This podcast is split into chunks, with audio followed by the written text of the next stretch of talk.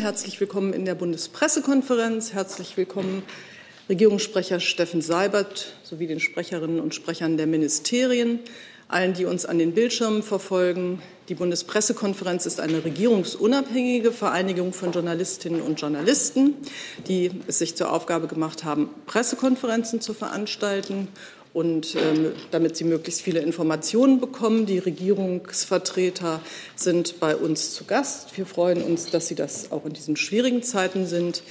Der Sender Phoenix unterstützt die Live-Übertragungen, die, die, wir seit der Corona-Zeit möglich gemacht haben, mit einer Gebärdendolmetschung. Dafür danke ich herzlich. Dies können Sie bei Phoenix sehen, aber auch nur bei Phoenix.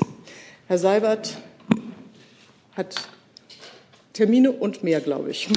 Ja, äh, meine Damen und Herren. Äh, Sie haben aber noch kein Mikrofon. Jetzt, Jetzt ist gut. Meine Damen und Herren, schönen guten Tag. Ich möchte zu Beginn im Namen der Bundeskanzlerin noch einmal zu den Ereignissen im Nahen Osten und damit im Zusammenhang auch zu Ereignissen in Deutschland Stellung nehmen.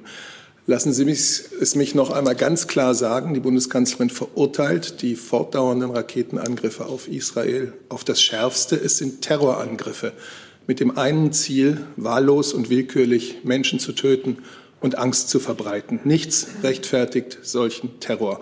Dieser Raketenbeschuss muss sofort aufhören. Die Bundesregierung steht zu Israels Recht auf Selbstverteidigung gegen diese Angriffe. Hier in Deutschland sind Menschen auf die Straße gegangen, um gegen Israels Politik zu demonstrieren. Dass sie das auf friedliche Weise tun können, ist in unserer Demokratie selbstverständlich.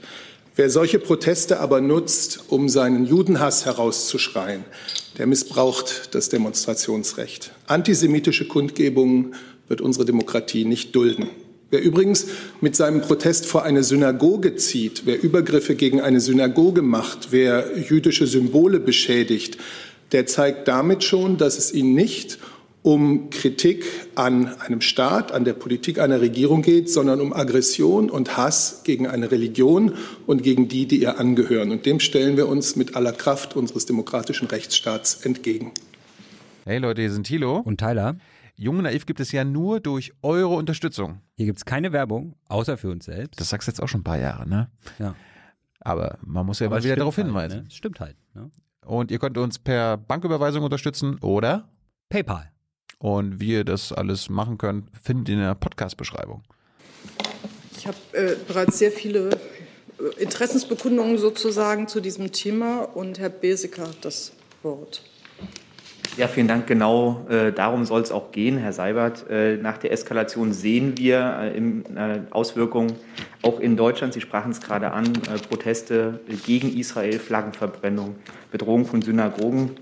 Sie haben gerade schon eine Einschätzung gegeben, was konkret muss man denn dagegen in Deutschland tun und wie kann man da gegebenenfalls härter zugreifen und durchgreifen? Dankeschön. Die Behörden arbeiten mit größtem Engagement daran, äh, diese Taten aufzuklären, die Täter zu bestrafen und die jüdischen Einrichtungen in Deutschland zu schützen. Das soll jeder wissen. Es sind äh, das sind zum Teil auch Straftaten, die da begangen werden. Und äh, da werden die Behörden nicht zusehen, sondern sie werden versuchen zu ermitteln, wer sie begangen hat und dann auch äh, die Justiz einschalten. Dann habe ich Herrn Rinke als nächstes dazu. Ich hätte ganz gerne vom Innenministerium gewusst, äh, nachdem es ja eine Warnung auch von Ihnen gab, dass man weitere Proteste erwartet. Gibt es zusätzliche Vorsichtsmaßnahmen zum Schutz von Synagogen, jüdischer Einrichtungen? Ist das geplant? Gibt es eine Koordinierung mit den Ländern? Also ich kann Ihnen zu Beginn versichern, dass die Sicherheitsbehörden von Bund und Ländern die Lageentwicklung im Blick haben und wirklich das Menschenmögliche tun, um die Maßnahmen zu optimieren. Im Rahmen der bestehenden Zusammenarbeitsformen analysieren, ähm, werden die Gremien analysieren die Behörden die Lageentwicklung äh, permanent. Im Rahmen dessen wird auch erörtert, erörtert, welche Maßnahmen an bestimmten Orten in einzelnen Bundesländern eingeleitet werden müssen. Der Bund stellt den Ländern auf Anforderung Unterstützung der Bundespolizei zur Verfügung. Bisher hat eine solche Anforderung allerdings nicht erfolgt. Dies kann zum Beispiel ähm, zum Schutz von gefährdeten Objekten, zum Beispiel Synagogen, geschehen. Die Unterstützung kann aber auch andernorts äh, notwendig sein, weil zum Beispiel Polizeien der Länder ihre Kräfte im Anbetracht der sehr dynamischen Lage äh, plötzlich umdisponieren. Äh, Bundesinnenminister Seehofer hat sich dazu am vergangenen Mittwoch bereits sehr deutlich geäußert. Und dementsprechend stellt der, Länder, der Bund den Ländern auch uneingeschränkt alles zur Verfügung, um die Situation in den Griff zu bekommen. Eine Nachfrage. Kurze Nachfrage. Ähm, wenn Sie sagen, dass die Länder das noch nicht angefordert haben, das muss auf jeden Fall über die Länder gehen oder können auch Kommunen, die zum Beispiel besonders betroffen sind, äh, diese Hilfe direkt anfordern? Das müsste ich Ihnen im Detail nachliefern. Herr Herrmann. Herr, ähm, Herr Mützenich hat ja jetzt ähm, für eine europäische Vermittlung in dem Konflikt plädiert. Deshalb die Frage an Herrn Seibert und auch ans Auswärtige Amt. Sind denn Frau Merkel und Herr Maas diesbezüglich schon aktiv geworden? Ja, ich kann vielleicht anfangen, indem ich Ihnen sage, dass der Außenminister in den letzten Tagen dazu zahlreiche Gespräche geführt hat. Zuletzt auch mit seinem israelischen, jordanischen und ägyptischen Amtskollegen, auch mit dem palästinensischen Premierminister äh, standen wir in Kontakt. Äh, die Bundesregierung steht außerdem in ständigem Austausch mit den Mitgliedern des Nahostquartetts, das heute unter Beteiligung des EU-Sonderbeauftragten Kopmanns tagen wird. Auch die USA bemühen sich intensiv um Vermittlung und am Sonntag wird es eine erneute Befassung des UN-Sicherheitsrats geben. Ähm, ich kann Ihnen dazu noch sagen, dass wir auch im Austausch mit der UN-Organisation UNRWA, also dem Hilfswerk ähm, für die Palästinenser, stehen bezüglich der humanitären Situation in Gaza. Wir waren äh, in den vergangenen Jahren der größte Geber für UNRWA. Äh, und wir haben auch dieses Jahr schon mehr als 30 Millionen Euro für die Nahrungsmittelversorgung in Gaza bereitgestellt und sind auch in der medizinischen Notfallvorsorge und Planung engagiert und prüfen derzeit, wie wir hier gegebenenfalls noch weiter unterstützen können. Ich habe eine äh, Frage von Herrn Reifenrath vom ARD Hauptstadtstudio. Ähm, wer muss die diplomatische Führungsrolle im Nahostkonflikt übernehmen, die EU oder die USA? Es gibt, ähm, das hatte ich gerade erwähnt, das Nahostquartett. Das ist das Gremium, was tatsächlich das Mandat des äh, UN-Sicherheitsrats dafür hat. Im Nahostquartett sind vertreten die EU, die USA, Russland und äh, die Vereinten Nationen selbst. Ähm, das ist ein wichtiges Gremium aus unserer Sicht. Äh, und natürlich sind alle, ähm, die Einfluss und Kontakte zu den äh, Konfliktparteien haben und äh, in der Region eine positive Rolle spielen können, derzeit gefordert, ihren Beitrag dazu zu leisten. Jolkwa. Ja, Herr Burger, ich würde gerne bei diesem Thema bleiben, EU-Quartett. Sie haben gesagt, die USA sind schon in einer Vermittlerrolle und Russland, erfahrungsgemäß, hat ja äh, nicht nur eine sehr äh, große Expertise im Nahen Osten, sondern auch einen sehr großen Einfluss in der arabischen Welt. Äh, was er, wie, also wie bewerten Sie denn die Bemühungen seitens Moskau, diesen Konflikt zu entschärfen? Und was erwarten Sie von der russischen Diplomatie in diesem Fall? Ich glaube, dazu gilt genau das, was ich gerade gesagt habe, dass alle, die in dieser Situation ähm, positiv Einfluss ausüben können, gefragt sind, jetzt ihren Beitrag zu leisten. Äh, wie gesagt, heute findet äh, ein Treffen des Nahostquartetts statt und äh, genau aus der Erkenntnis, die Sie gerade selber gesagt haben, heraus ist Russland dort Mitglied. Herr Tufiknia. Herr Burger, der ohne Generalsekretär hat sich für ein sofortiges Ende der Kampfhandlungen ausgesprochen. Unterstützt die Bundesregierung diese Position? Und eine Reaktion auch zu den Ausschreitungen in mehreren israelischen Städten, wo israelische Siedler Araber und Palästinenser auf der Straße angegriffen haben und gelünscht haben? Also natürlich, äh, das hat auch der Außenminister gestern in verschiedenen Interviews gesagt, äh, ist das Ziel der Gespräche, die auch wir führen mit den Partnern in der Region, ein möglichst schnelles Ende der Gewalt. Dazu ist es vor allem erforderlich, dass der Raketenbeschuss der Hamas auf Israel sofort gestoppt wird.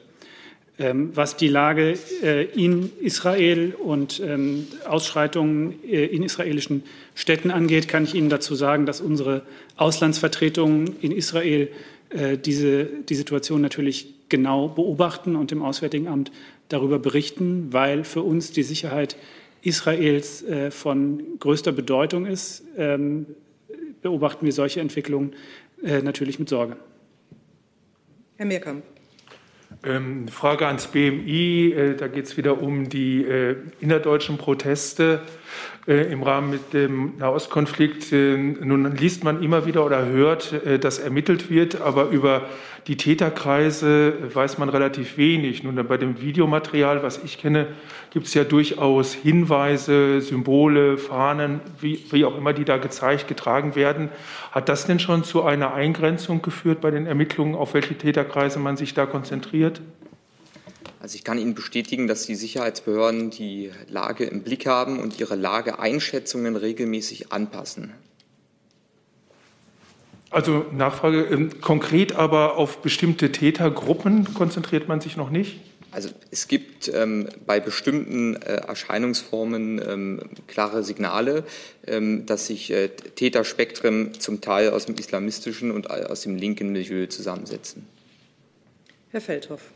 Ich will da noch mal genau äh, anschließen. Können Sie uns mehr, ein bisschen mehr sagen zu dem Täterspektrum oder zu dem mutmaßlichen Täterspektrum, das da vor, insbesondere vor Synagogen zieht und das macht, was Herr Seibert ja scharf urteilt hat? Ich habe dem eigentlich nichts hinzuzufügen. Die Lagebilder werden entsprechend angepasst und äh, die Sicherheitsbehörden haben das alles im Blick. Herr Rinke. Ähm, eine Frage an Herrn Seibert. Ich hätte ganz gerne gewusst, ähm, ob denn aus Sicht der Bundesregierung auch eine Bodenoffensive verhältnismäßig und gerechtfertigt wäre. Und eine kurze Nachfrage, wenn ich darf, zu UNRWA. Darf ich das gleich hinterher schicken? Ähm, Herr Burger, Sie hatten ja gesagt, ähm, dass äh, mit UNRWA man auch im Gespräch sei. Nun beklagt UNRWA, dass bei Angriffen auch eigene Gebäude im Gazastreifen ähm, beschädigt wurden. Gibt es da eigentlich ähm, Hinweise oder Bitten an die israelische Regierung, dass man die Gebäude von UN-Organisationen möglichst nicht beschädigt? Also, ähm, Herr Rinke, ich möchte jetzt für die Bundesregierung solche ja aus heutiger Sicht noch spekulativen Fragen, jedenfalls in eine Zukunft, von der wir nicht wissen, ob sie so eintritt oder nicht, reichenden Fragen äh, nicht beantworten. Natürlich hoffen wir, dass es möglich sein wird, in eine Deeskalationsphase einzusteigen. Ganz besonders wichtig und entscheidend dafür ist, dass der fortgesetzte Raketenbeschuss aus äh, dem Gazastreifen auf Israels Städte endet.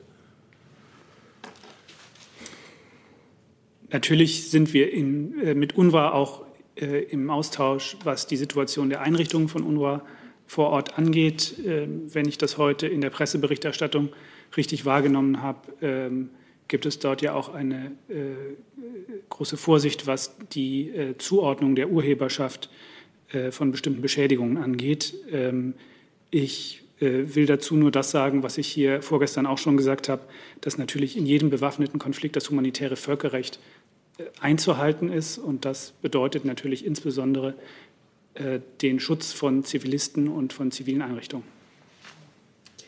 Gibt es weitere Fragen zu diesem Thema? Herr Rinke, Sie haben noch das Mikrofon. Noch eine Frage ans Auswärtige Amt. Ähm, gibt es eigentlich aufgrund der ähm, Auseinandersetzungen, die es in Israel selber gibt und aufgrund des Beschusses eine Reisewarnung oder eine Aufforderung an Deutsche, die sich in Israel aufhalten, das Land zu verlassen?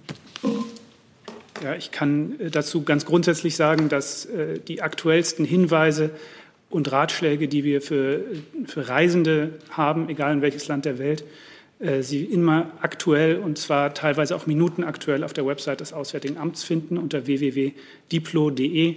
Derzeit raten wir von Reisen nach Israel ähm, und in die palästinensischen Gebiete dringend ab. Ähm, für die palästinensischen Gebiete gilt sogar eine Reisewarnung. Ähm, es ist de facto im Moment aber ohnehin sehr, sehr schwierig, dorthin zu reisen. Das äh, wird wahrscheinlich für viele auch ein begrenzender Faktor sein. Aber Entschuldigung, wenn ich nachfrage, es gibt noch keine Aufforderung, dass man das Land verlassen sollte. Das ist ja nochmal eine weitere Stufe. Wie gesagt, den jeweils aktuellen Stand, der kann sich auch von Stunde zu Stunde ändern. Äh, den äh, sollten Sie unserer Website entnehmen. Ähm, mein letzter Stand, bevor ich hier in die Regierungspressekonferenz gekommen bin, war, dass wir von Reisen nach Israel ab, äh, abraten. Gibt es weitere Fragen zu diesem Thema? Das äh, sieht mir nicht so aus. Dann hat Herr Seibert das Wort und es geht weiter mit den Terminen der Woche. Ja.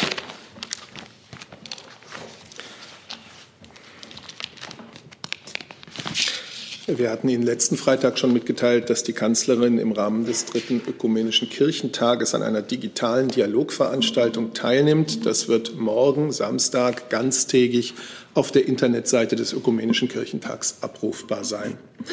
Am Montag, den 17. Mai, hält die Bundeskanzlerin in der Mittagszeit eine Rede bei der Vollversammlung des European Roundtable of Industrialists, ein Verband von Führungskräften aus größeren europäischen Unternehmen, äh, mit dem die Bundeskanzlerin in den vergangenen Jahren mehrfach äh, gesprochen und diskutiert hatte. Zentrale Themen äh, des European Roundtable of Industrialists sind EU-Industriepolitik, Binnenmarkt, Handel, Investitionen, Digitalisierung und Innovation. Ähm, der Termin ist nicht presseöffentlich. Dann gibt es eine ganze Reihe von ähm, Begegnungen in Form von Videokonferenzen mit ausländischen Ministerpräsidenten und Regierungschefs. Zunächst äh, der slowenische Ministerpräsident Janes Janša in einer Videokonferenz. Das ist natürlich auch im Vorfeld äh, der slowenischen EU-Ratspräsidentschaft, die am 1. Juli beginnt äh, für ein halbes Jahr lang. Äh, Slowenien schließt die aktuelle EU-Trio-Ratspräsidentschaft ein, äh, die Deutschland Portugal, die derzeit dran sind, und Slowenien gemeinsam bilden. Die Kanzlerin und der Ministerpräsident werden auch über den Westbalkan-Gipfel sprechen, den Slowenien im Rahmen seiner EU-Ratspräsidentschaft plant. Außerdem wird es bei dem Gespräch auch um die Sondertagung des Europäischen Rates in der kommenden Woche, 24. und 25. Mai, gehen. Ähm, natürlich auch bilaterale Beziehungen und weitere außenpolitische Themen. Ebenfalls am Montag eine Videokonferenz mit dem neuen slowakischen Regierungschef Eduard Heger. Ähm, da wird sicherlich die Bekämpfung der Corona-Pandemie äh, ein wichtiges Thema sein, die bilateralen Beziehungen und andere europäische und internationale Themen. Das ist das erste bilaterale Gespräch der Bundeskanzlerin mit dem neuen slowakischen Regierungschef. Dann, wir sind immer noch am Montag, eine Videokonferenz mit dem kosovarischen Ministerpräsidenten Albin Kurti. Ähm, da geht es sehr stark um den Reformkurs im Kosovo, den kosovarischen Annäherungsprozess an die Europäische Union und den von der EU vermittelten Dialog zwischen Serbien und Kosovo. Das ist der Montag. Am Dienstag nimmt die Bundeskanzlerin am diesjährigen Digitalgipfel-Event teil. Das hat das Motto Ausblick Wirtschaft Digital 2030. Sie wird sich ab 10 Uhr mit den Vorsitzenden der Digitalplattformen äh, austauschen. Zentrale Themen dabei künstliche Intelligenz am Standort Deutschland und Vertrauen in digitale Technologien. Dieser Austausch ist nicht öffentlich. Ab 11 Uhr dann aber wird das abgerundet durch ein moderiertes Gespräch, an dem neben der Bundeskanzlerin auch der Bundeswirtschaftsminister Peter Altmaier und der Präsident der Bitkom, Herr Berg, teilnehmen. Das wird öffentlich auf der Homepage des BMW gestreamt. Mittwoch 9.30 Uhr zur gewohnten Zeit die Sitzung des Bundeskabinetts. Anschließend dann nimmt die Bundeskanzlerin am virtuellen Forschungsgipfel 2021 des Stifterverbands für die deutsche Wissenschaft teil. Sie wird dort gegen 12.45 Uhr eine Rede halten und anschließend in einer Gesprächsrunde zum Thema technologische Souveränität in Deutschland und Europa diskutieren. Das ist presseöffentlich und wird ab 10 Uhr über den YouTube-Kanal des Forschungsgipfels live gestreamt. Ebenfalls Mittwoch um 14 Uhr eine Videokonferenz der Bundeskanzlerin mit Wirtschaftsvertreterinnen und Vertretern zum Thema Ökosystem, Ökosystem digitale Identitäten. Der Startschuss dafür ist im Dezember des vergangenen Jahres gegeben worden. Seitdem arbeiten 16 Unternehmen, darunter acht DAX-Konzerne, am Aufbau eines europäischen Identitätsökosystems basierend auf den Standards einer selbstsouveränen Identität. Das Ziel der Bundesregierung ist, eine Infrastruktur aufzubauen, die den sicheren Austausch von Identitätsnachweisen zulässt die einen europaweiten Einsatz möglich macht und äh, die für Identitätsmerkmale von Menschen, aber eben in der Perspektive dann auch von Institutionen und Dingen funktioniert. Es gibt äh, dazu einen ergänzenden Hinweis. An, am kommenden Montag schon, wir springen etwas zurück, startet die Bundesregierung äh, das erste Pilotprojekt für ein neues Ökosystem digitaler Identitäten und das ist der sogenannte Hotel Check-in. Die Digitalisierungsstaatsministerin Dorothee Bär und der Bundes-CIO Markus Richter werden dabei sein. Ähm, da gibt es einen gesonderten Terminhinweis, den wir auch noch veröffentlichen werden. Dieses Hotel-Check-in ist der erste konkrete Anwendungsfall, der im Rahmen dieses Ökosystems digitaler Identitäten erprobt wird. Es werden dann in den nächsten Monaten weitere Anwendungsfälle umgesetzt werden. Und äh, welche das dann konkret sein werden, das ist zum Beispiel ein Thema dann am Mittwoch bei der Bundeskanzlerin im Gespräch mit den Unternehmen. Immer noch am Mittwoch eine Videokonferenz der Bundeskanzlerin mit der Präsidentin der Republik Moldau, Maja Sandu. Die innenpolitische Lage vor den Parlamentswahlen im Juli dieses Jahres wird sicherlich ein Thema sein, wie auch die Pandemiebekämpfung und andere europapolitische Themen. Sie wissen, Deutschland unterstützt die Republik Moldau bei der Stabilisierung, bei der Entwicklung durch nachhaltige Reformen in Richtung Demokratie und Rechtsstaat.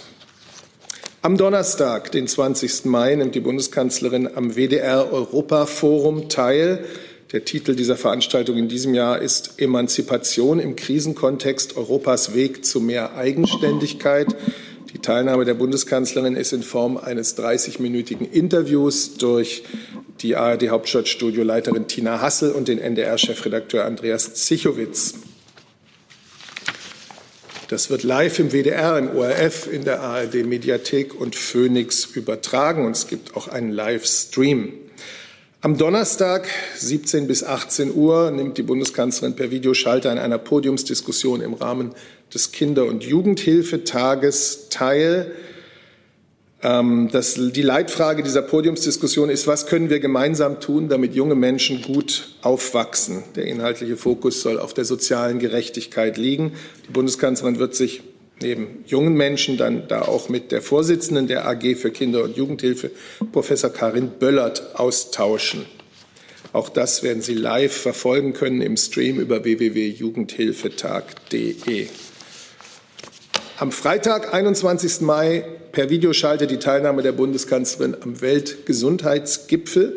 Der wird ausgerichtet von dem italienischen Premierminister Draghi als G20-Vorsitz, gemeinsam mit der Präsidentin der Europäischen Kommission, Frau von der Leyen. Es werden Staats- und Regierungschefs der G20 und weiterer Länder zusammenkommen, auch die Repräsentanten internationaler Gesundheitsorganisationen und Gesundheitsinitiativen um über Wege aus der Corona-Krise und gemeinsame Grundsätze zur Vermeidung künftiger Pandemien zu beraten. Dieser Gipfel knüpft an an bisherige Beschlüsse der G20 und deren Weiterentwicklung.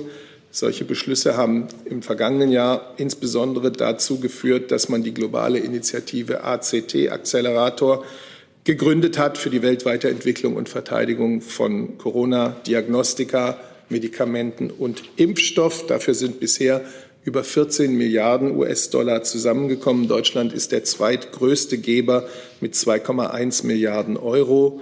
Der Großteil ist für die Impfstofffazilität COVAX, ähm, über die bisher 59 Millionen Impfdosen in 122 Länder verteilt worden sind.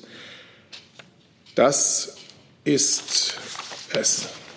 Vielen Dank, Herr Seibert. Jetzt haben wir noch eine weitere Terminankündigung und eine Nachlieferung zum Gleichbehandlungsgesetz. Da würde ich jetzt erst mal weitermachen, bis da die Plätze sich sortiert haben. Okay, vielen Dank. Ich habe eine Nachlieferung zu der Frage zur Fristenverlängerung im Allgemeinen Gleichbehandlungsgesetz. Ähm, die Fristverlängerung im Allgemeinen Gleichbehandlungsgesetz ist eine Maßnahme, die vom Kabinettsausschuss gegen Rechtsextremismus und Rassismus beschlossen wurde.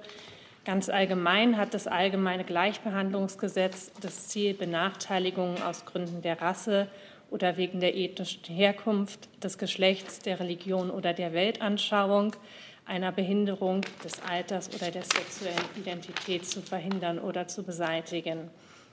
Es gilt unter anderem im Bereich der Beschäftigung, der Miete, von Wohnraum, der Bildung, des Sozial- und Gesundheitsschutzes und von Dienstleistungen und alltäglichen Geschäften. Mit der Verlängerung der Ausschussfristen im Allgemeinen Gleichbehandlungsgesetz soll Betroffenen sechs statt wie bisher zwei Monate Zeit eingeräumt werden, sich für oder gegen die Geltendmachung von Ansprüchen zu entscheiden. Das betrifft zum einen den Rechtsschutz gegen Benachteiligung im Arbeitsleben, aber auch in dem vom AGG erfassten Rechtsbeziehungen zwischen Bürgerinnen und Bürgern und Unternehmen. Konkret würde das zum Beispiel heißen, dass wer wegen seiner ethnischen Herkunft bei der Wohnungs- oder Jobsuche diskriminiert wird, künftig sechs statt nur zwei Monate Zeit bekommen soll, um sich dagegen rechtlich wehren zu können. Damit erfüllen wir auch ein wichtiges Anliegen von Menschen, die Benachteiligung erleben. Wir hoffen, dass sich das Kabinett zügig mit dieser vom Kabinettsausschuss Rechtsextremismus und Rassismus beschlossenen Maßnahme befassen wird. Ähm, zu Fragen der Tagesordnung des Kabinetts müssten Sie gegebenenfalls an den Regierungssprecher richten. Gut, dann danke ich erstmal soweit. Und jetzt gibt es noch eine Terminankündigung aus dem Bundesumweltministerium. Ja, ich möchte Sie auf zwei Termine aufmerksam machen. Am kommenden Montag wird die Bundesumweltministerin hier in Berlin den, den US-Sonderbeauftragten für Klimaschutz John Kerry treffen. Bei diesem persönlichen Treffen wird es unter anderem um die Vorbereitung der Weltklimakonferenz gehen und vor allem dort dann um die Frage, wie man noch mehr Länder in den nächsten Monaten dazu bewegen kann, höhere Klimaziele einzureichen. Und am Donnerstag und Freitag findet dann das G7-Treffen der Umweltminister und Umweltministerinnen statt, das dann auf virtueller Ebene. Hier geht es wieder um die Vorbereitung der Weltklimakonferenz, internationalen Klimaschutz und vor allen Dingen auch um die Weltartenschutzkonferenz in Kunming, die im Oktober stattfindet. Äh, dazu soll es unter anderem äh, auf, der, auf dem G7-Ministertreffen einen besonderen Vorschlag geben. Ja, die Bundesumweltministerin und der ähm, Leiter der G7 Umweltministerkonferenz, das ist momentan der Brite George Eustis, die werden am Freitagabend dann vor die Presse treten. Das wird 18 Uhr, nein, 17.30 Uhr sein. Ähm, 17.30 Uhr deutsche Zeit, virtuelle Pressekonferenz und wahrscheinlich wird auch US-Sonderbeauftragter John Kerry bei dieser Pressekonferenz teilnehmen. Vielen Dank soweit. An unsere Geschäftsstelle sende ich mal die Nachricht, dass hier die Webseite sich ähm, etwas aufgehängt hat und ich nicht in der Lage bin, das wieder zu aktualisieren. Vielleicht gibt es da Hilfe. Und jetzt frage ich erstmal in den Saal, äh, gibt es Fragen zu den Terminen? Herr Rinke. Eine Frage zu der Flut an Videokonferenzen, eine ganz praktische zunächst mal. Äh, wird es denn nach einer von diesen Videokonferenzen auch eine Pressekonferenz geben oder wie werden wir dann darüber informiert? Äh, Pressekonferenzen sind nicht vorgesehen. Äh, wie die Form der Presseunterrichtung aussehen wird, das kann ich Ihnen heute noch nicht sagen. Herr Scholk. Herr Scholker, bitte. Wird es eine Pressekonferenz geben nach der Begegnung mit Frau äh, Sandu? Das gilt dann auch für das, äh, was ich gerade zu Herrn Rinke gesagt habe. Gibt es weitere Fragen zu den Terminen? Oder, zu, ja, Herr Rinke. Ja, noch eine Frage zu den Identitätsnachweisen. Ich hätte ganz gerne das in so einen europäischen Rahmen eingebettet gewusst. Äh, ist das eine deutsche Initiative, wo dann deutsche Technologie die Basis für eine europäische Lösung bilden soll oder ist das in Absprache mit anderen Ländern oder der EU-Kommission? Ja, vielleicht kann das Wirtschaftsministerium, das, äh, nein, das Innenministerium, da ist ja Herr Richter angesiedelt, dazu auch noch was sagen. Das müsste ich gegebenenfalls nachreichen, habe ich aktuell nicht vorrätig.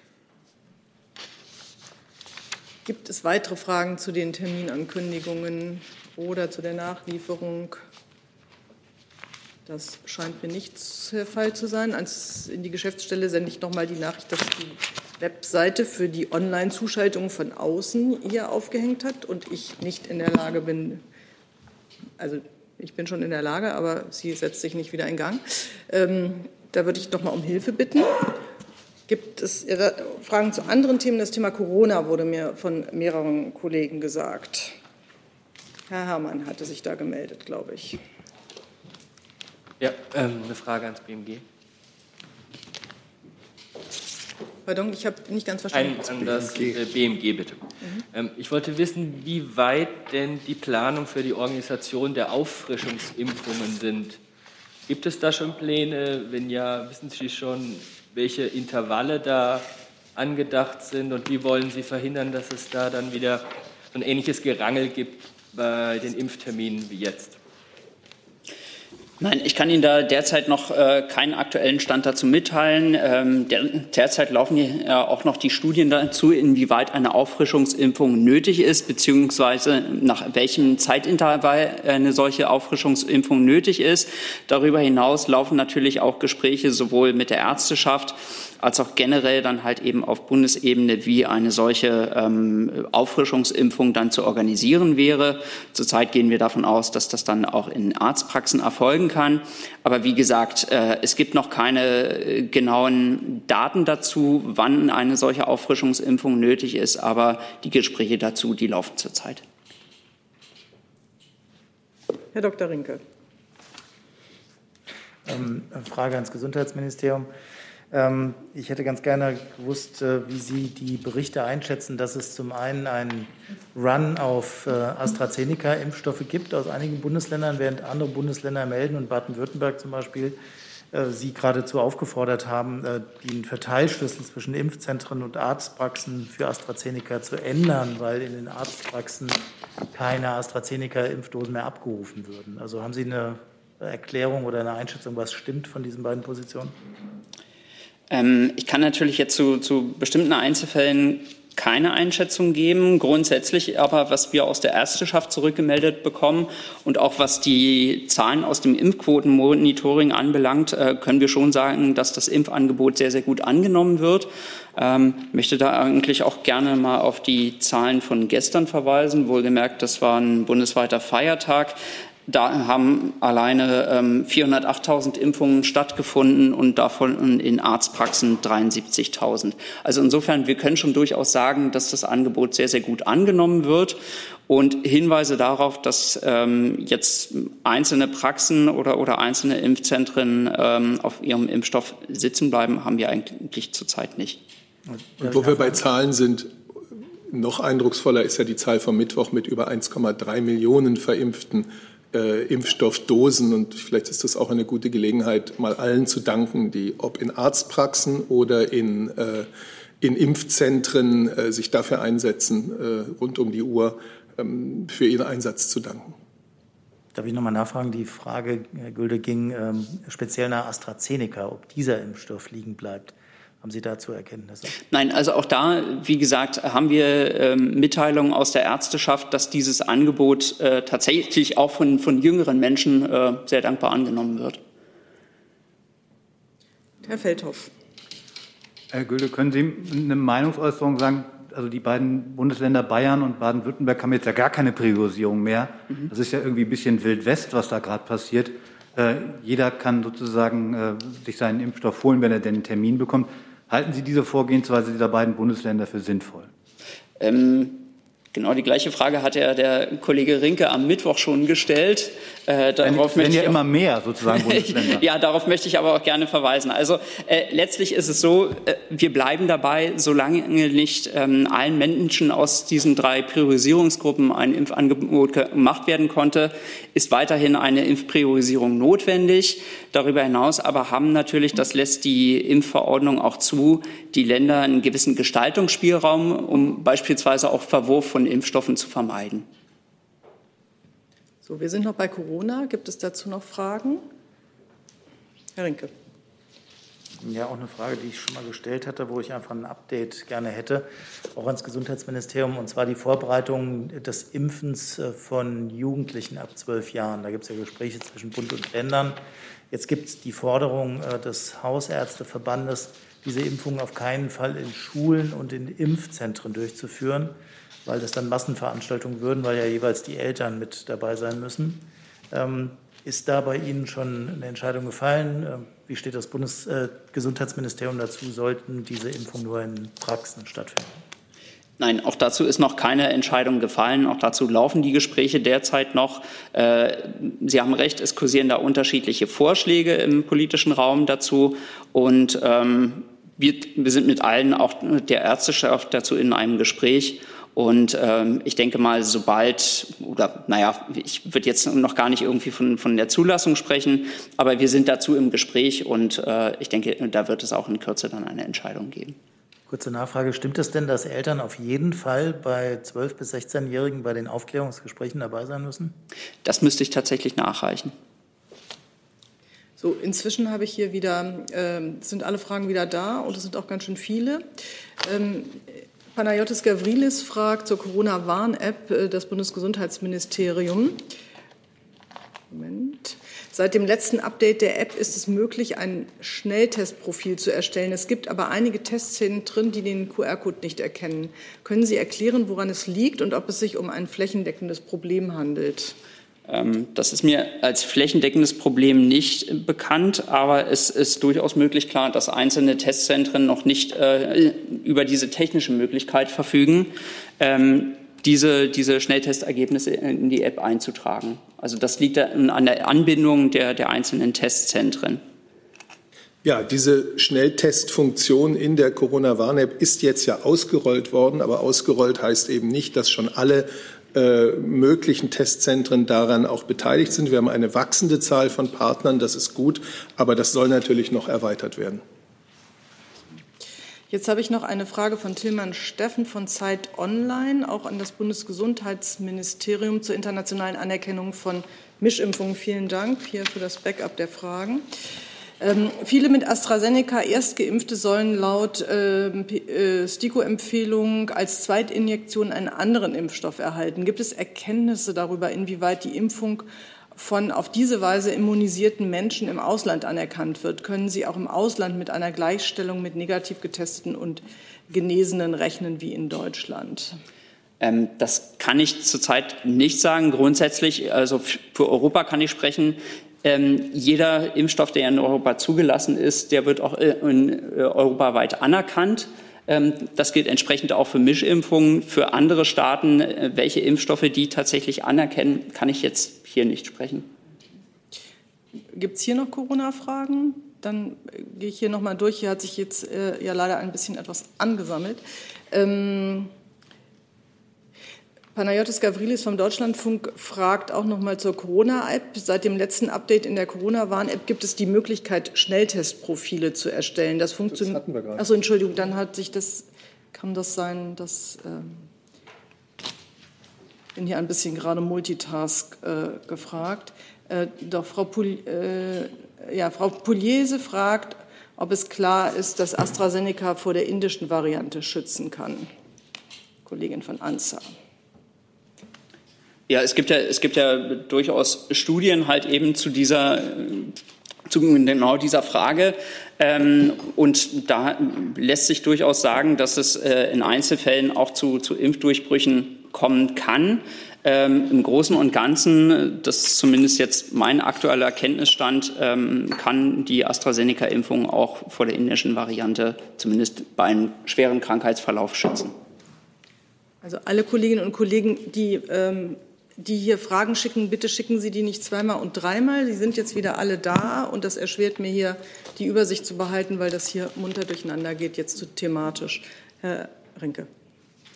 Herr Gülte, vielleicht direkt da eine Nachfrage zu der indischen Variante, weil es ja Berichte gibt, dass die sich in Großbritannien sehr stark ausgeweitet hat. Nachdem wir ja so eine Welle schon mal erlebt hatten mit der zuerst in Großbritannien festgestellten Variante, hätte ich ganz gerne gewusst, ob Sie Erkenntnisse haben, wie dieser Ausbreitungsgrad hier in Deutschland ist und ob Ihr Ministerium äh, empfiehlt, Vorsichtsmaßnahmen, was Reiseverkehr nach Großbritannien angeht, anzuordnen.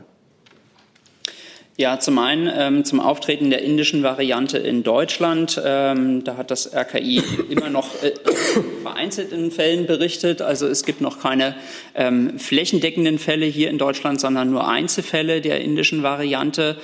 Ähm, Sie haben recht, ähm, die äh, Ausbreitung in Großbritannien, die beobachten wir sehr, sehr aufmerksam.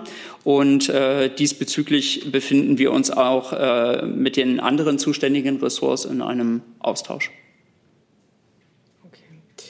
Ähm, ich habe jetzt noch leider ein paar, nicht leider, sondern ein paar Fragen, leider nur, weil wir jetzt ein bisschen zurückspringen, äh, zu äh, dem Nahostkonflikt. Die würde ich jetzt aber gerne noch mal vortragen, äh, weil die offensichtlich hier nicht angekommen sind, als wir das Thema behandelt haben. Ähm, Thomas Nehls fragt das Auswärtige Amt zu den Vergeltungsanschlägen Israels im Gazastrafen Gazastreifen steht sippenhaft nach Auffassung der Bundesregierung über Völkerrecht und UNO-Regeln. Sind Millionen Palästinenser wegen der Angriffsstrategie einiger ihrer Führer quasi vogelfrei und haben wegen fehlender staatlicher Strukturen kein Selbstverteidigungsrecht? Also die Wertungen und Unterstellungen, die in dieser Frage liegen, die weise ich zurück.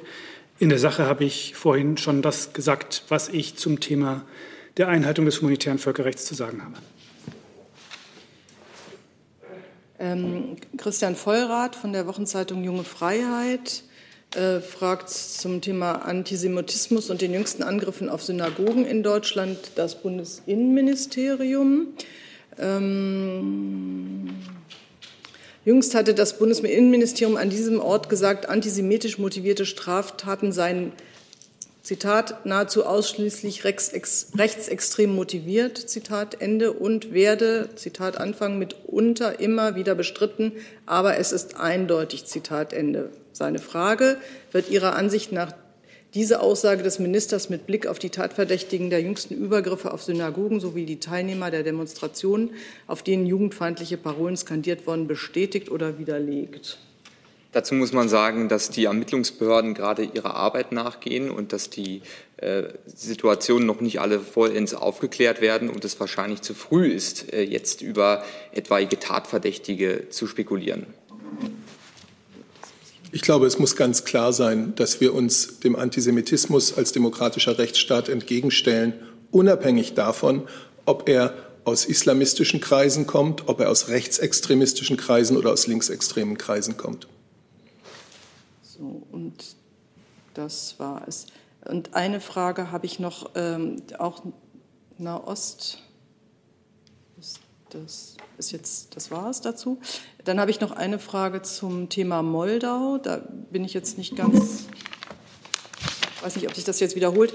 Äh, Matthias Baumann von Presseorgane.de fragt, warum findet die Begegnung zwischen Kanzlerin und der Präsidentin von Moldau per Videoschalte statt, wenn sich Frau Sandu am Mittwoch live in Berlin aufhält?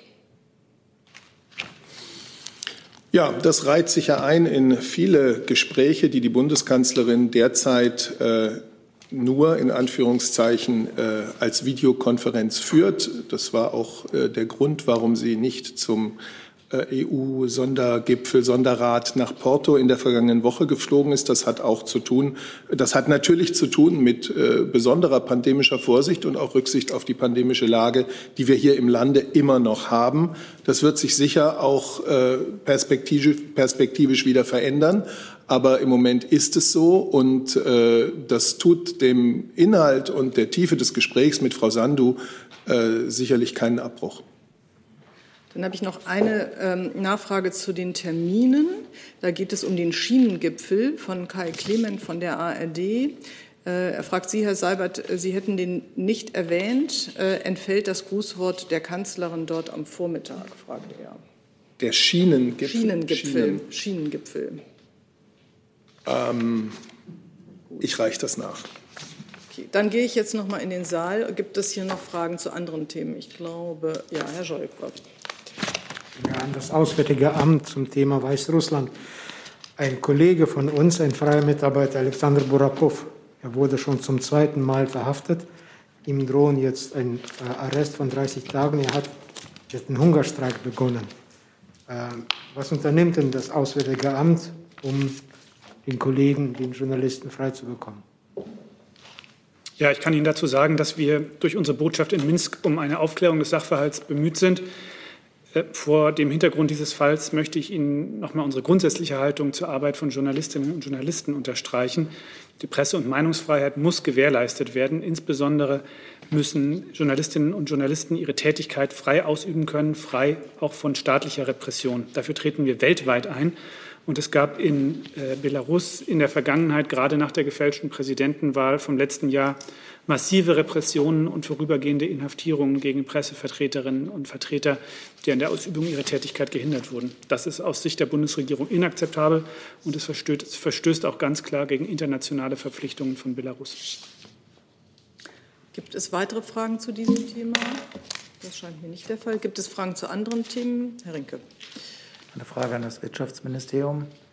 Es gibt Berichte, dass die italienische Firma Fincantieri Interesse an einem Einstieg oder einer Übernahme von ThyssenKrupp Marine Systems hat. Ähm, können Sie das kommentieren und wäre das aus Sicht des Wirtschaftsministeriums ein Problem? Sie können sich denken, dass ich dazu nichts sage. Gut, gibt es gleichwohl weitere Fragen dazu? Das sieht mir nicht so aus. Herr Lange hat sich zu einem anderen Thema. Ja, das wäre eine Frage ans Arbeitsministerium.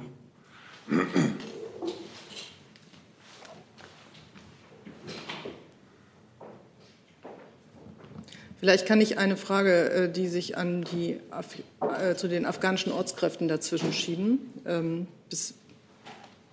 ja.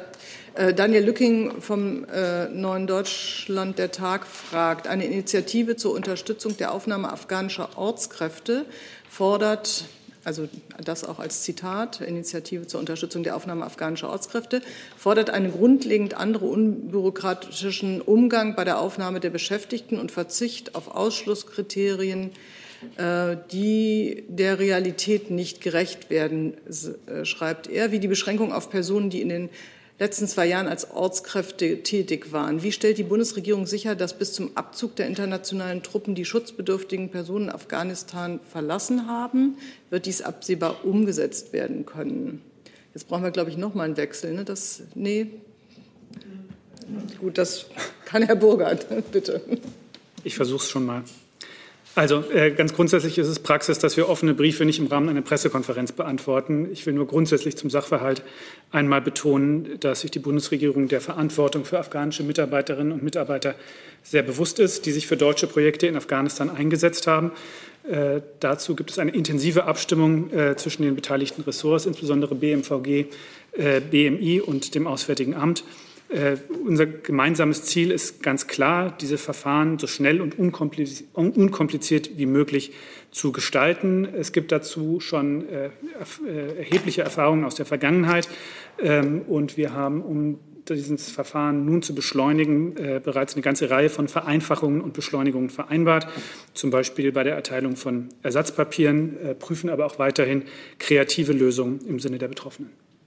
Alle, die das nicht gesehen haben, äh, Verteidigungsministerium und Innenministerium haben genickt bei der äh, Bemerkung der Zusammenarbeit. Herr Feldhoff.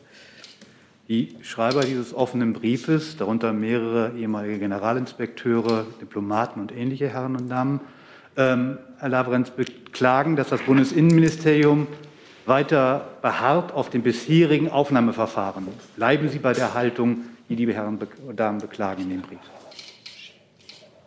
Ich habe den Äußerungen von Herrn Boger eigentlich nichts hinzuzufügen. Entschuldigung, ich habe Ihnen, glaube ich, gar keinen Ton gegeben. Ich habe den Äußerungen von Herrn Boger nichts hinzuzufügen. Meine Frage war ja, ob Sie bei, den, bei der harten Haltung des Bundesinnenministeriums bleiben, an den Aufnahmeverfahren nichts zu ändern. Weil der Burger hat gesagt, Sie sehen ja, prüfen ja angeblich sogar wie haben Sie gesagt, innovative Aufnahmemöglichkeiten und kürzere Aufnahmeverfahren? Also vielleicht darf ich, damit da jetzt kein, kein, kein Widerspruch reininterpretiert wird, ähm, die Ressorts äh, arbeiten gemeinsam daran, das Verfahren äh, dass das Verfahren auf, mit, ein, mit, pragmatischen Lösungen wirklich so schnell und zügig wie möglich durchgeführt werden kann. Da geht es um die Lösung von einer ganzen Reihe, einer ganzen Reihe von, von, praktischen, Verfahren, äh, von praktischen Fragen, die sich stellen. Und dazu sind wir in einem sehr guten Austausch. Okay. Ich sehe dazu keine weiteren Fragen. So, Herr Lange, ich bitte um Entschuldigung. Ja, danke. Es geht ums äh, Thema Homeoffice und die Frage, wie der rechtliche Rahmen beim Homeoffice jetzt ist. Also wie weit sind Ihre Arbeiten an der Schaffung eines rechtlichen Rahmens? Es gibt ja immer noch viele Leute, die sagen, dieses mobile Arbeiten, in, äh, in dem Homeoffice meistens stattfindet, ist eine Grauzone. Wie weit sind Sie da gekommen? Ist eigentlich daran gedacht, jetzt zum Beispiel die Arbeitsstättenverordnung und andere Arbeitsverordnungen auch anzuwenden auf das mobile Arbeiten? Danke. Also Vielen Dank für die Frage. Ähm, das Bundesarbeitsministerium hat ja mal einen ähm, ausführlichen ähm, Vorschlag zum Thema äh, Homeoffice vorgelegt, auch mit einem Recht äh, der Beschäftigten auf das Thema Homeoffice. Das ist sozusagen äh, innerhalb der Regierung noch nicht konsentiert. Insofern geht es jetzt darum, das Thema Homeoffice, was ja in der Pandemie eine ganz neue Rolle bekommen hat, im Sinne der Arbeitsschutzverordnung jetzt vorläufig geregelt ist, Ähm, die Arbeitsschutzverordnung äh, läuft äh, bis zum 30.06. in der jetzigen Form. Wir haben aber äh, aufgrund der aktuellen Pandemielage logischerweise das Geschehen permanent im, im Blick, also ob es da Anpassungen, ob da Anpassungen erforderlich sind oder notwendig sind. Wann ist denn mit einer Einigung der, der Bundesregierung zu rechnen? Das Thema ist ja brandaktuell. Und äh, noch eine zweite Frage. Das IFO hat Zahlen, wonach die Nutzung, nee, die Nutzung, wonach die Zahlen der Homeoffice-Arbeitenden, oh mein Gott, also die Leute, die Homeoffice arbeiten. Ich weiß, was Sie meinen. Wirklich, danke. Ist das. Aber war nicht schlecht, oder? Ja. So, okay. Also äh, haben Sie eigene Zahlen? Sehen Sie auch diesen Trend, dass da eigentlich die Nutzung zurückgeht? Danke. Also ähm, wir beobachten das ähm, logischerweise auch ganz genau. Auch äh, im Rahmen der äh, Testpflicht, die ja durch die neue Arbeitsschutzverordnung eingeführt wurde, gibt es ein äh, regelmäßiges Monitoring der äh, des Bundesarbeitsministeriums. Ähm, sobald wir da neue Zahlen haben, äh, werden wir die vorlegen. Wir sehen aber sozusagen uns, ich habe diese Studie nur kurz gesehen heute, bevor ich losgefahren bin, aber ich habe jetzt Ihre Interpretation gelesen, die Zahlen sind stabil. Ne? Äh, beim Homeoffice, so habe ich es zumindest auch wahrgenommen. Also äh, die IFO-Zahlen waren, dass es einen Rückgang gibt.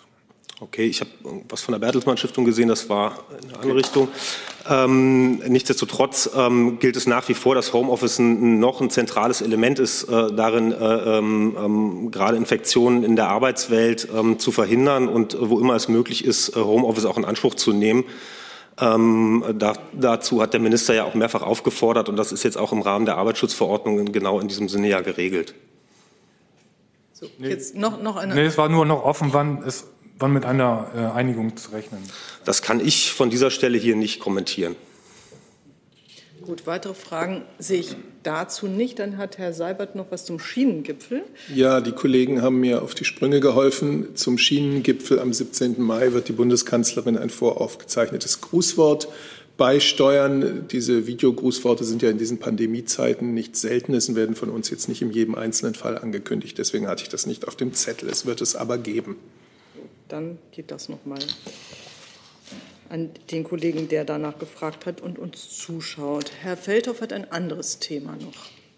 Ja, eine Frage an Herrn Seibert. Herr Seibert, der Spiegel berichtet von einem Mas einer Masken- und Schutzkleidungslieferung aus Bulgarien von einer Unterwäschefirma die offensichtlich auf direktes äh, Gespräch zwischen Herrn Borissow, dem Ministerpräsidenten Bulgariens, und der Bundeskanzlerin zustande gekommen ist. Äh, hat sich die Bundeskanzlerin da, wie der Spiegel schreibt, sich was sich mangelhafte Ware aufquatschen lassen oder ist es ein aus Grund von politischen Implikationen gemachter Deal?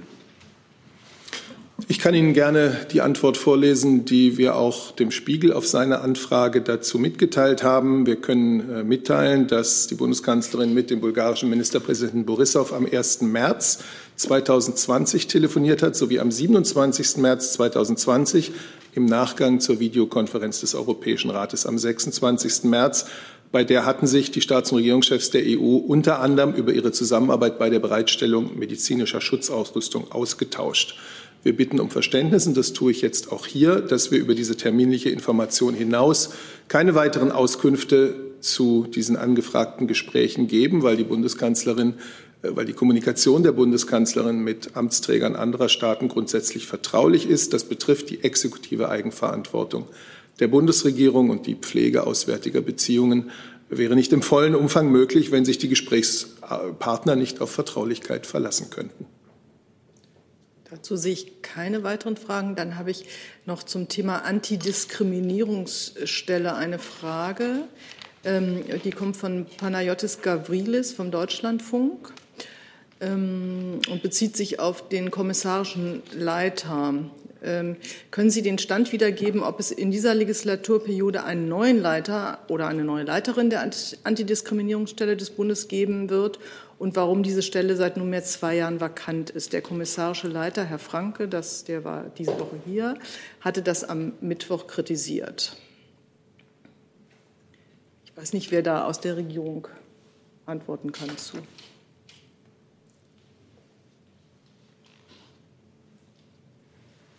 Ich, ich, bin gerade etwas überfordert, ja. wie die angesiedelt ist. Also ich glaube, wir müssten gegebenenfalls nachreichen. Ich kann dazu jetzt auch nichts sagen. Dann so, dann habe ich Herrn Lange noch mal zu einem anderen Thema.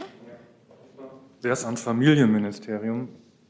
Weiß gar Ja, nicht. überhaupt? Nee, ne? das Ist heute ist, nicht. glaube ich, gar nicht vorhanden. Nee. Aber dann stellen Sie doch die Frage bitte mal. Wir hören ja mit.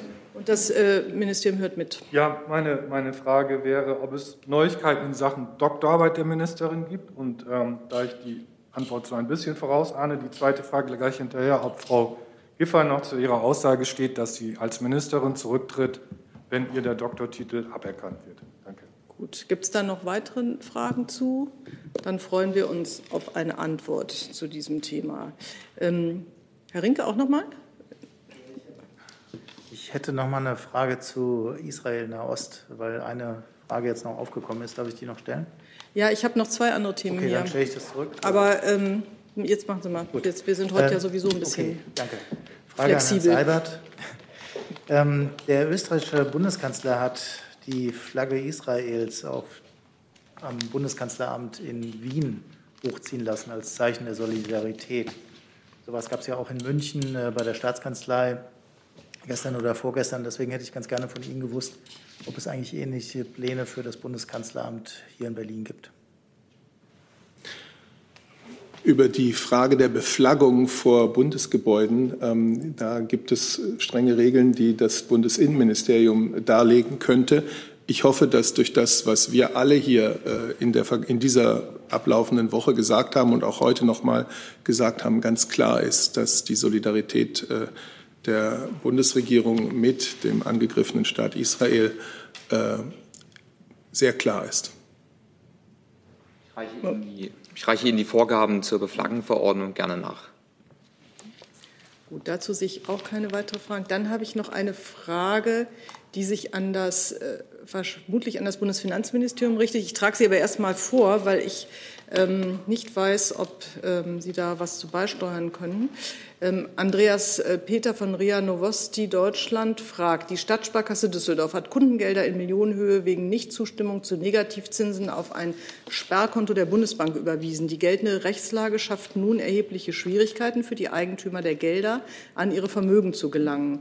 Hat die Bundesregierung einen Überblick, wie viele deutsche Geldinstitute ihre Kunden mit Negativzinsen belegen und im Zweifel bei Nichtanerkennung die Konten kündigen? Können Sie dazu was sagen? Gut, dann gerne.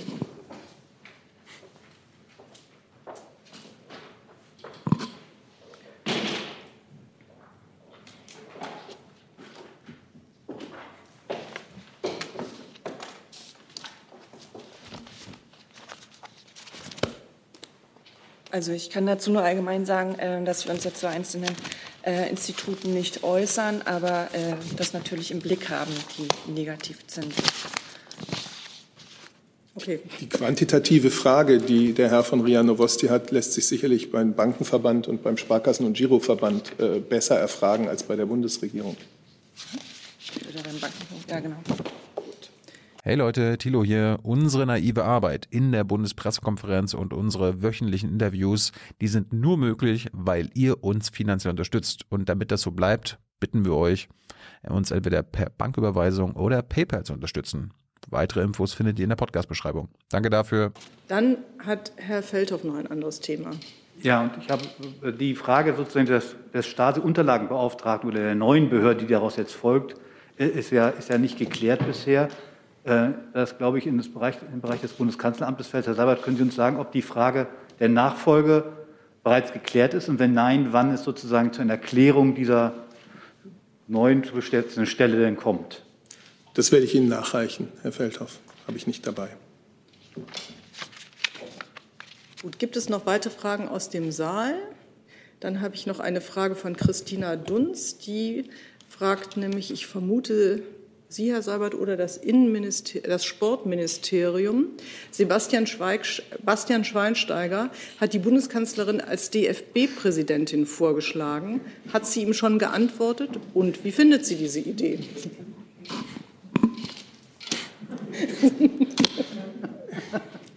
habe ich mir extra zum Schluss aufgehoben. Ja, das habe ich mir gedacht.